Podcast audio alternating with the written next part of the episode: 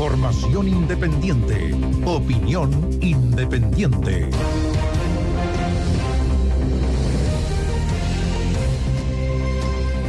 Se avanza con el caso convenios, el caso fundaciones. Se ha ido trabajando desde el punto de vista coordinado. ¿Por qué menciono esto de la coordinación? Porque en general los casos en nuestro país se llevaban em, cada fiscal regional o cada fiscal que llevaba obviamente una de las investigaciones la seguía respecto a los parámetros que tenía de la misma investigación, valga la redundancia, en el ejercicio propio de su tarea. A lo más a lo más, había algún tipo de coordinación que se buscaba hacer si es que era una banda criminal y en ese contexto lo que pasaba es que los fiscales nacionales designaban a uno solo para investigar el delito siempre que el principio haya sido de la ejecución del delito, haya sido en una de las zonas, por ejemplo, como pasa con el caso LED, que una parte de ella está en Chillán y hay otra que se revisó, se vio en el norte. En este caso del caso convenio hubo un criterio diferente, para no aburrirlo, un criterio diferente. El fiscal nacional optó por que las investigaciones se radicaran en las fiscalías, excepto lo que pasa en Talca, que lo sigue teniendo eh, Antofagasta. El resto fueron investigaciones que se han llevado de forma eh, paralela e independiente por cada uno de los organismos persecutores. ¿Cuál es la diferencia? Y porque esto es súper importante que usted lo sepa. Es que a nivel institucional la Fiscalía lo que hizo es coordinémonos. Coordinémonos a nivel de Fiscalía Nacional, Unidad Anticorrupción, y se oficia de esta forma una coordinación que a la luz de los hechos podría, y, obviamente hay que esperar todo el proceso para ver el resultado, ha ido avanzando o va avanzando a paso firme. Tuvimos lo primero de la región de los lagos, Ahora se conoce lo de la región del Biobío, que todavía hay que, hay que decir van a haber más novedades en la región del Biobío dentro de los próximos días. Pero también deberían haber novedades pronto en la región de Antofagasta con uno de los casos más emblemáticos que es democracia viva. Y ahí uno puede decir por qué se demoran o por qué se han demorado y básicamente la demora también radica en informes técnicos, en los informes que tienen que entregar los ministerios, en los informes, la información que se tiene que trabajar con eh, las policías, obviamente, en el rastreo de las platas, que no es fácil. Mira, yo no quiero mezclar peras con manzanas, pero como son frutos los dos, a veces uno puede sacar conclusiones. ¿A qué me refiero? A mí me sigue dando vuelta lo que en algún momento dijo cuando esto empezó a develarse y que lo planteó como teoría, como sospecha o como duda, el senador José Miguel Insulza dijo, se preguntó si aquí no estábamos frente a un mecanismo, expresión usada para preguntarse si aquí no había efectivamente un mecanismo para financiar la política o parte de quién, bueno, de gente vinculada a un sector o a un partido o a algunos partidos que forman parte de una de un conglomerado, ¿no es cierto? ¿Por qué no quiero mezclar peras con manzanas? Pero algo así voy a hacer Ayer, por ejemplo, en Argentina, em, se rechazó, se anuló el sobreseimiento a la vicepresidenta Cristina Fernández, ¿no es cierto? Por, un eh, por la causa que se llama lavado de activos, la, la ruta K, etcétera, etcétera. Y uno de los argumentos entregados en un fallo dividido, dos por uno, dice textualmente, porque Cristina Fernández tiene varios casos abiertos, ¿no es cierto? Dice, dice, tanto en este caso como los que se encuentran conectados a él, aun cuando se tramiten ante distintos tribunales, sin ninguna duda orbitan alrededor de un común denominador, conforme lo sostiene la querella en su presentación constitutiva, etc.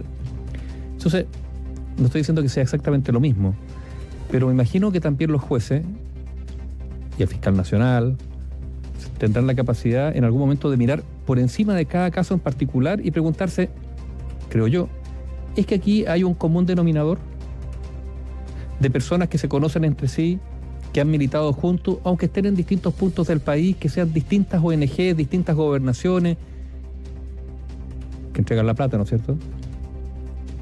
Y me remito, y el denominador común, estas son especulaciones y teorías, ¿no es cierto? si efectivamente se, se prueba que este fue un financiamiento, un, método de financiamiento irregular de la política, sospecha que en algún momento explicitó eh, el senador Insulza.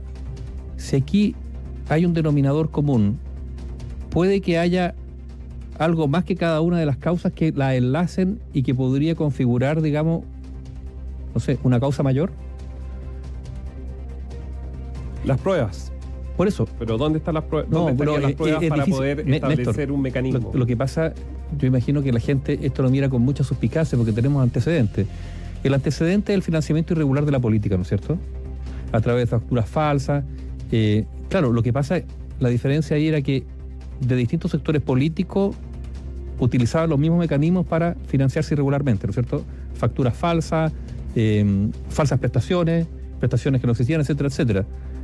Pero en algún momento no se hizo yo creo que no era ilógico preguntarse si en torno a cada partido, más allá de determinada causa, no había una lógica de financiamiento irregular que suponía una coordinación por encima de cada una de las causas a nivel de dirigencias políticas, por ejemplo. No se llegó allá arriba. Bueno, pero en algún momento tal vez debería llegarse, porque cuando vemos, a ver, cuando vemos eso, cuando hemos visto lo que hablábamos ayer, ¿no es cierto? Megas causas relacionadas con corrupción, corrupción de eh, funcionarios públicos, ahí está el tema servicio de impuestos, audio, eh, el, el abogado Hermosilla, el caso Némesis. Eh, pero cuando nos remitimos hacia atrás y vemos eh, efectivamente casos de corrupción, eh, lo que fueron las farmacias, to- todo eso, en algún momento como que la justicia dice, hasta aquí llegamos y no se levanta el cuello para mirar si por sobre eso no hay una trama que coordina a estos actores en un mecanismo, en este caso sería para financiar la política. Es difícil que lleguemos ahí, pero a veces... mira, Pero, pero a veces efectivamente conseguir pruebas para algo que podría parecer lógico, no estoy diciendo que esto ocurra, pero que podría parecer lógico, es muy difícil de lograr. Yo te voy a dar un componente respecto a tu argumento, Nivaldo, de que por qué puede ser distinto en esta investigación, incluso, perdónenme, en el caso LED. ¿Por qué? Porque acá, al generar esta instancia, que es la que estamos presenciando frente al tema, se ha generado también un criterio de persecución penal. Que muchas veces ese criterio, y si nos están escuchando jueces de garantía, jueces orales, lo saben a lo que me estoy refiriendo, varía según la zona y según el criterio del persecutor que investiga.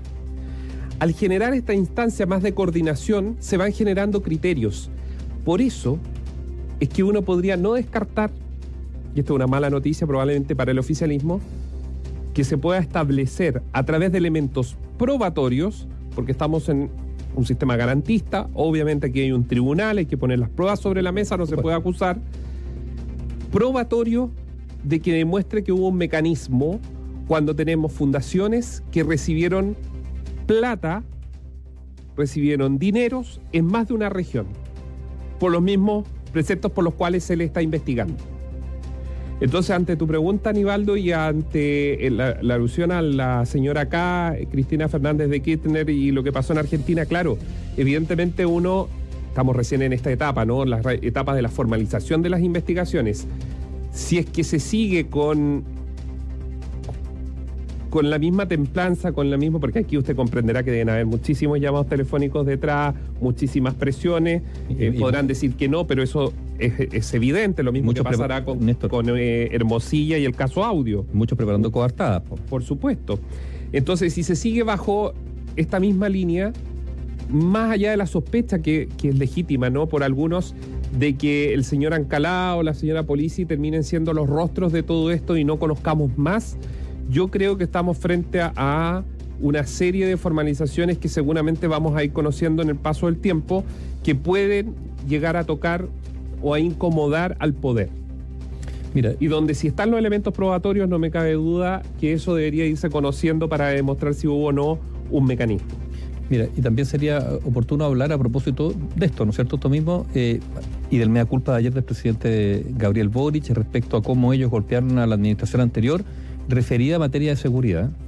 Eh, y lo que hizo hoy día Camila Vallejo, que ha sido objeto de crítica, ¿no es cierto?, de que eh, el crimen organizado ha avanzado porque el mundo político se ha enfrascado en una discusión meramente electoral, extrañísima declaración, porque no, esto no es solamente una discusión, a Camila Vallejo hay que recordarle que ella, como diputada, votó en contra de proyectos justamente en materia de seguridad. A ver si no- no- no- esto no es un tema de declaraciones, Y no es antojadiza la crítica. es un tema de acciones. Ahora, Pero lo mismo uno podría decir, porque cuando hablamos de inseguridad o criminalidad hay que hablar de toda la criminalidad, también la de cuello corbata, digamos, también la de los factories, por así decirlo. Y aquí lo ha ocurrido tal vez que en algún sector del oficialismo ha habido reticencia avanzar una agenda de seguridad que tiene que ver con los delitos que están afectando al ciudadano común, eh, por portonazo, asalto, etcétera, etcétera. Pero también hay que decirlo que en la derecha durante mucho tiempo también hubo reticencia por avanzar en legislaciones más duras respecto a los crímenes o delitos financieros. Entonces uno podría decir, esto es el empate, no, no es el empate, es la constatación, es la constatación de que a veces, a veces, en el mundo político, o muchas veces, priman los prejuicios, priman los intereses, o sí, los intereses particulares, por sobre el interés general. A ver si eso, si eso es lo que tiene carcomida la política. Eh, cuando tú eres elegido era justamente para, para no empezar desde la trinchera del Parlamento en este caso, defender tus intereses particulares, sino efectivamente avanzar en legislaciones que sirvan a todos los chilenos. Entonces, yo creo que el sesgo ha provocado estas desconfianzas de lado y lado que han impedido avanzar en agendas que son a veces casi, no sé, de sentido común o por lo menos necesarias por la evolución del crimen organizado. Y yo quiero juntar esas dos patas, ¿no es cierto? La pata de los factoring, de estos, de estos delitos, entre comillas, de cuello corbata, con el del portonazo o el, del sicario que anda matando a su rival en, el narco. Esto es triste decirlo. En Chile todavía no, cabe, no cae ningún gran narcotraficante. Digámoslo así. Entonces, cuando el gobierno, todos los gobiernos, las policías, el Ministerio Público se van a gloria porque cayó tal y tal, bueno, hasta el momento ningún gran narcotraficante ha sido detectado. O si ha sido detectado, ha logrado no caer en prisión, ni siquiera de ser pasado ante un tribunal. ¿Y por qué digo esto? Porque los, la criminalidad que uno ve en la calle asociada al, narcotráfico tiene aguas arriba, por así decirlo, unos movimientos de millones y millones de dólares y plataformas capaces de lograr introducir toneladas de droga a Chile acopiarlas y exportarlas. Y por eso Chile es el cuarto, según algunos indicadores, el cuarto exportador de droga a Europa. Entonces, mientras no se haga el match entre ese criminal que está matando a su rival en la esquina con el otro criminal que no cae y que es capaz de mover millones de dólares en droga, esto no, está, esto no va a funcionar. No va a prosperar la persecución del delito. Y, en eso, y para esto último se requiere que el Servicio de Impuestos Internos se ponga las pilas, que no ha sido capaz, claramente, no fue capaz de perseguir ni, perseverar con el financiamiento ilegal de la política. Imagínense, y por lo tanto, uno podría muy mal pensar respecto cuando hay mayor plata sobre la mesa. Y dos. Perdón, guardaron incluso silencio al inicio del caso convenio, acuérdense respecto al, tributo. Aduanas. O sea, es muy sistémica la, eh, la experiencia está en otros países.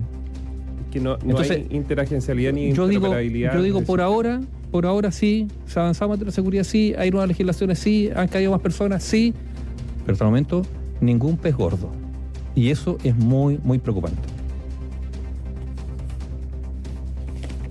Pero una buena noticia, a mi juicio, lo hemos hablado acá. Eh, fiscal supraterritorial, yo creo que un, yo creo que es una figura que si bien va a concentrar las investigaciones probablemente una figura de muchísimo poder, eh, creo que va a servir para poder coordinar de mejor forma el combate, sobre todo cuando se está frente a crimen organizado de primer, de, de primer nivel, es decir, donde se utiliza la inteligencia para el crimen organizado. Y el mejor ejemplo, con esto cierro, es lo que pasó en la Araucanía. Cuando llegan a quemar eh, camiones a la provincia del Biobío, es decir, cruzan del Mayeco hacia el Biobío, eh, es cuando los toman presos. Pero además esa detención, que esto es mérito de, la, de carabineros de la prefectura Biobío, es mérito también de la Fiscalía de Los Ángeles, se logra algo muy importante, Nivaldo, que tanto se había hablado, tanto se había especulado más que hablado. El nivel de coordinación de estos grupos, un nivel de coordinación de otro donde se utiliza mucha inteligencia, porque acuérdense ustedes que los que detuvieron de la coordinadora Arauco Mayeco en Los Ángeles estaban pagando por información a una funcionaria de una municipalidad que era la de Tucapel. Lo cual demuestra por primera vez ese hecho de que cuando se hablaba en la Araucanía sobre grupos no, no de comuneros mapuches que alguien se lo imagina que salen de una comunidad, una carretera, no, sino que estamos hablando de grupos que probablemente superan en inteligencia a las propias policías, en sus movimientos, en la cantidad de recursos, para pagarle a personas que están dentro del sistema para que les entreguen información, para que de esa forma poder escapar, como era en el caso de la provincia del Biobío. Entonces, la realidad supera la ficción. Y estamos hablando de la Araucanía. Si hablamos del crimen organizado, con señores que hacen fiesta, olvidémonos incluso de los venezolanos, porque yo sé que salen inmediatamente, sí, es que los migrantes. No, no, no, no, si los chilenos también. Y los chilenos han aprendido bastante bien cómo llevar adelante su negocio. Y yo creo que el combate es, se necesita mucha más inteligencia y coordinación, más que simplemente estar mirando un metro cuadrado a la redonda. Análisis sin compromisos. Opinión independiente.